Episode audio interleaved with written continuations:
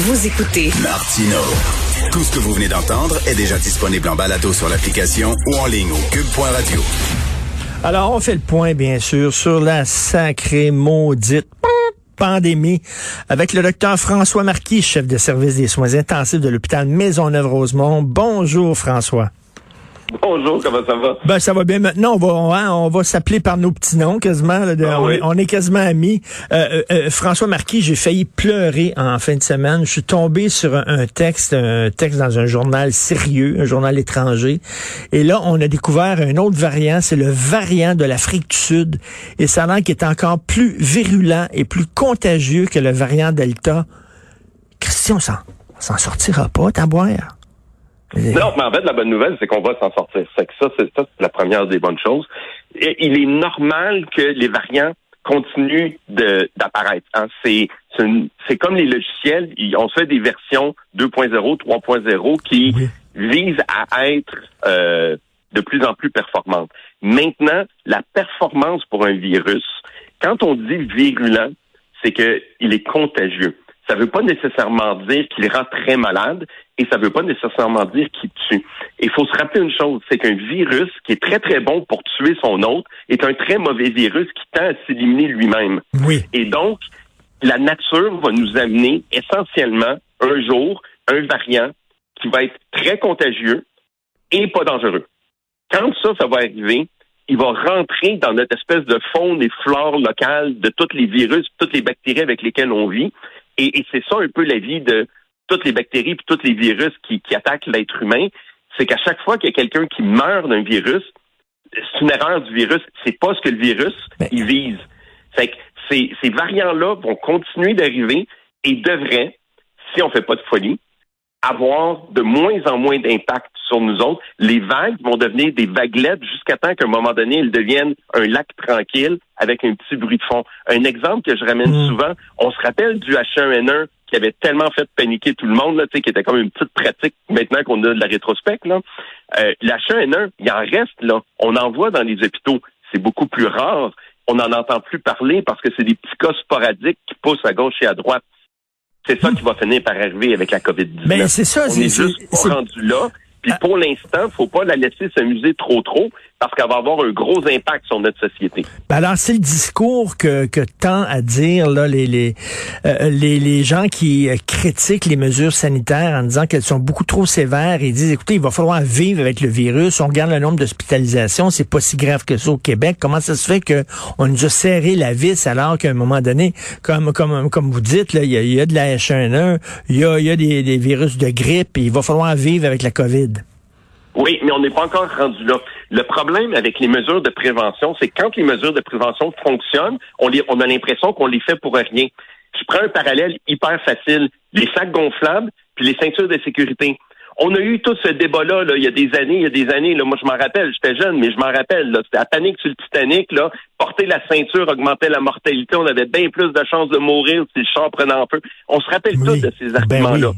Aujourd'hui, ça a été intégré et on a l'impression là, que les sacs gonflables puis les ceintures de sécurité, ça sert à rien. Là. On- On n'en entend plus tant que ça parler des gens qui ont des décès dans des accidents reliés aux ceintures. Mais si demain matin, on disait OK, hey, on arrête ça, les ceintures de sécurité, puis on arrête ça, les sacs gonflables, ben là, tout d'un coup, on verrait les, accidents sévères puis les, décès reliés au manque de ces équipements de protection-là.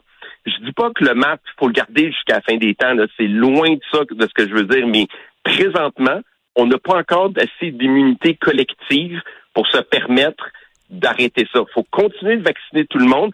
Faut un peu étouffer le virus de l'intérieur. C'est comme les feux de forêt. Quand ça commence, il y a des arbres qui brûlent. Tu peux pas faire grand-chose pour les arbres qui brûlent, mais il faut isoler ce feu-là. Faut l'empêcher de se répandre.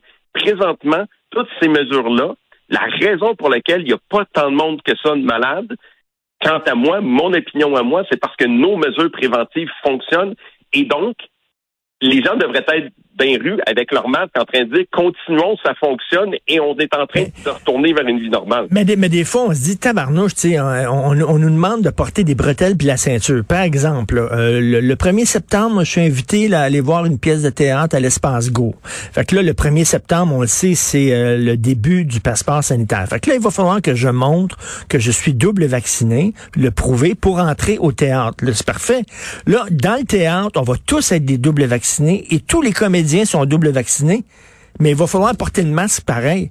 Pourquoi c'est un bordel si on est tous des doubles vaccinés en dedans? Parce que le vaccin nous protège contre le décès, excellent, nous protège contre les soins intensifs, excellent, et la maladie sévère. Ça n'empêche pas les gens de devenir des vecteurs avec une maladie moins sévère. Donc, oui, pour les gens qui sont hmm. dans, dans, le, le lieu de spectacle, il y a peu de danger pour leur vie parce qu'ils sont tous double vaccinés. Mais ils vont sortir, ils vont retourner dans leur milieu de travail, ils vont retourner dans leur milieu de vie où ils vont côtoyer malheureusement des gens qui sont pas encore vaccinés, qui n'ont pas encore leur deuxième dose. Et ces gens-là, on veut pas qu'ils l'attrapent parce que la personne double vaccinée n'a été qu'un vecteur. C'est que oui, en, acceptant la double vaccination, la personne a fait un super gros effort pour mmh. protéger sa vie. Excellent. On est tous contents avec ça.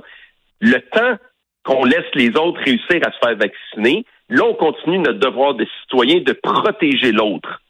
Et c'est assez, et c'est pour ça, les, bretelles, c'est pour se protéger soi. Et la ceinture, c'est pour protéger les autres. Ben, vous l'expliquez extrêmement bien. Euh, merci. Mais là, je sais que vous n'avez pas de boule de cristal, docteur François Marquis, mais on en a pour combien de temps encore? Le gouvernement, c'est ça qu'on demande. Donnez-nous à peu près, je sais pas, c'est quoi le plan de sortie et où la porte là, à un moment donné? Ben, en fait, la porte est super simple. Puis là, on, parle d'élection, là, mais ça, là, c'est de la démocratie appliquée. Si les gens vont tous se faire vacciner, puis qu'on atteint ce fameux 95 là, là, les gens vont dire, oh my God, 95% c'est beaucoup. Oui, ben c'est beaucoup. Mais si on l'atteint, dans les jours ou les semaines qui vont suivre, c'est le retour complet à la normale. C'est ça le concept. C'est vraiment ça le concept. Et plus on s'éloigne du 95 mais docteur, docteur Marquis, vous le savez qu'on n'atteindra pas le 95 là. Il n'y a même pas 95% de gens qui, qui remplissent le rapport d'impôt, comme écrivait Claude Villeneuve, là, de, mon confrère du journal. Donc, euh, c'est une tendance. Le, le, truc idéal, là, ça serait entre 95 et 100 À partir de là, plus le chiffre de vaccination est élevé, plus proportionnellement, on peut retourner à la normale rapidement. Parce que le feu de forêt va s'éteindre de lui-même, parce que le virus aura plus grand monde à, à, atteindre, il pourra plus rendre les gens très, très, très malades et l'impact sur le système de santé et sur la société va être moindre. OK, mais c'est, mais c'est... c'est pas juste les hôpitaux, parce qu'il n'y a pas une industrie qui peut fonctionner si un tiers de ses travailleurs sont malades à la maison en train d'agoniser pendant deux semaines de temps. Mais c'est, impossible d'obtenir le 95% sans la vaccination obligatoire. Parce que le, noyau dur qui veut rien savoir, là, ils comprennent ni du cul ni de la tête, là. On peut pas, la seule façon qu'ils se fassent vacciner, de s'assurer qu'ils soient vaccinés, c'est des forcés. Ben, personnellement, moi, j'ai toujours été en faveur de, la vaccination obligatoire, mais ça, ça je m'en suis jamais caché. Mais vous avez absolument raison, le 95% euh, il va être dur à atteindre sans euh, une commande qui arrive d'en haut et une commande ferme. Mais comment on peut s'expliquer qu'il y a des gens qui travaillent dans le milieu de la santé qui sont pas vaccinés? Comment on peut s'expliquer ça? Les infirmières, le collectif infirmières et infirmiers de première ligne du Canada, c'est eux autres qui étaient derrière la, la manif de milliers de personnes ce week-end. Ben, un, personnellement, ça mystifie. Ça, ça, je dois le dire, là, ça, ça mystifie vraiment. La deuxième chose là-dedans, faut comprendre là, que c'est aussi un prétexte. Hein? Euh, il y a des revendications, il y a toutes sortes de revendications là-dedans. Je suis pas convaincu que les gens vont là-dedans tout le temps juste à cause de leur opinion sur le vaccin. Je pense qu'il y a du bras de fer, il y a de la négociation, il y a, il y a des gains autres ou il y a des frustrations autres qui sortent que simplement la vaccination. Ensuite, il y a un problème, on l'entend encore, il y a plein de désinformations. C'est qu'il y a des gens là-dedans qui ont dû se faire pomper de la désinformation à fond la caisse au point où tous les messages qui viennent du gouvernement ou qui viennent de, la communauté scientifique ne sont plus écoutés. Euh, il y, a une partie, moi j'ai eu des échanges avec des gens, on est des fois pas très très loin du délire. Là. Ben oui. Et en, bout de ligne, il y a aussi des gens que suffit que le gouvernement dise blanc pour qu'ils disent noir hmm. ou le contraire, puis que ça, ça serait le même genre de personne que si le gouvernement interdirait la vaccination ou comme un certain gouverneur aux États-Unis euh, ordonnerait qu'on enlève tous les masques, ben ils seraient dans la rue, eux autres, parce qu'ils veulent le contraire. Il y a, y, a, y a, des gens qui ont cet esprit de contradiction-là fondamentalement ancré. Et, et ces, ces collectifs-là, je suis pas convaincu, moi, qu'ils sont si homogènes. Ils ont beau appeler ça un collectif, là, je pense que chacun y va avec sa petite mission, puis ils, ils font une amalgame de tout ça. Mais est-ce que ça me surprend Malheureusement pas. Est-ce que je comprends qu'il y a encore des gens capables de défendre cette position-là? Ça, j'avoue que ça mystifie. Et là, la, la, la question quiz, êtes-vous optimiste? Moi, je suis toujours optimiste parce que je pense qu'il y a des très belles choses qui se font et, et je pense que la grande majorité des gens ont compris et vont dans le bon sens présentement. C'est le temps là que la majorité, c'est rare là, quand on regarde le taux de vaccination, c'est rare qu'il y a 80% de la population qui est d'accord sur quelque chose. C'est peut-être le temps que ce 80% là et plus là disent aux autres ben, prenez votre trou là, puis prenez le vaccin parce que nous les 80% on a vraiment le goût de revenir à une vie normale. Puis on n'entend pas la voix du 85 Tu sais la fameuse majorité silencieuse là ça serait le temps qu'elle arrête d'être silencieuse. Elle, elle pourrait être vocable, euh, vocale, elle aussi. Mais, mais, euh, docteur, euh, docteur, François Marquis, un peu partout, là, en, fin de semaine, là, il y a deux, deux antivax qui sont morts, qui sont décédés de la COVID, un au Texas, un en Angleterre. C'est pas les premiers, il y en a eu plusieurs antivax qui sont morts. On, même ça, ça leur fait pas changer d'idée. Même ça, ils allument pas. Christy, qu'est-ce que ça va prendre? Ben, c'est pour ça que des fois, ça prend des choses comme des lois puis des choses obligatoires. Parce qu'effectivement les plus ardemment convaincus j'en ai vu le nier juste sur leur ligne de mort que c'était la Covid là d'être dans le déni jusqu'au bout. Et la puissance du déni on, voit ça avec la Covid on voit ça avec le cancer on voit ça avec mm. toutes sortes d'autres maladies. C'est pas propre à la Covid. Mais la Covid a frappé encore plus l'imagination parce que il y a toutes sortes de mesures sociales il y a toutes sortes de mesures politiques. Il y a, tout ça dans, dans le cancer le politique ça mélange pas autant. Mais le déni est capable de choses extraordinaires dont jusque sur son lit de mort de nier que t'es malade. Écoute, ça a révélé, en tout cas, cette pandémie-là, à quel point l'être humain est une drôle de bébite.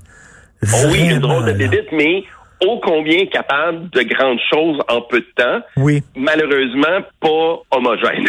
mais, il faut, il faut, il faut regarder les 80, les 75 80% qui sont allés se faire vacciner, euh, qui ont répondu à la demande du gouvernement. Il faut, il faut avoir, le, il faut focuser là-dessus. Arrêtez de regarder le 20 Parce que sinon, on serait déjà là où on était à deuxième, pas troisième vague. C'est ça qu'il faut réaliser. Tout ce qu'on a fait porte fruit et devrait nous encourager à continuer dans la même voie. Moi, je devrais vous parler tous les jours. Vous me faites du bien. Là. Vous m'avez recrinqué. Le docteur François Marquis, merci beaucoup. Ça, fait plaisir. merci, chef de service des soins intensifs de l'hôpital Maisonneuve-Rosemont.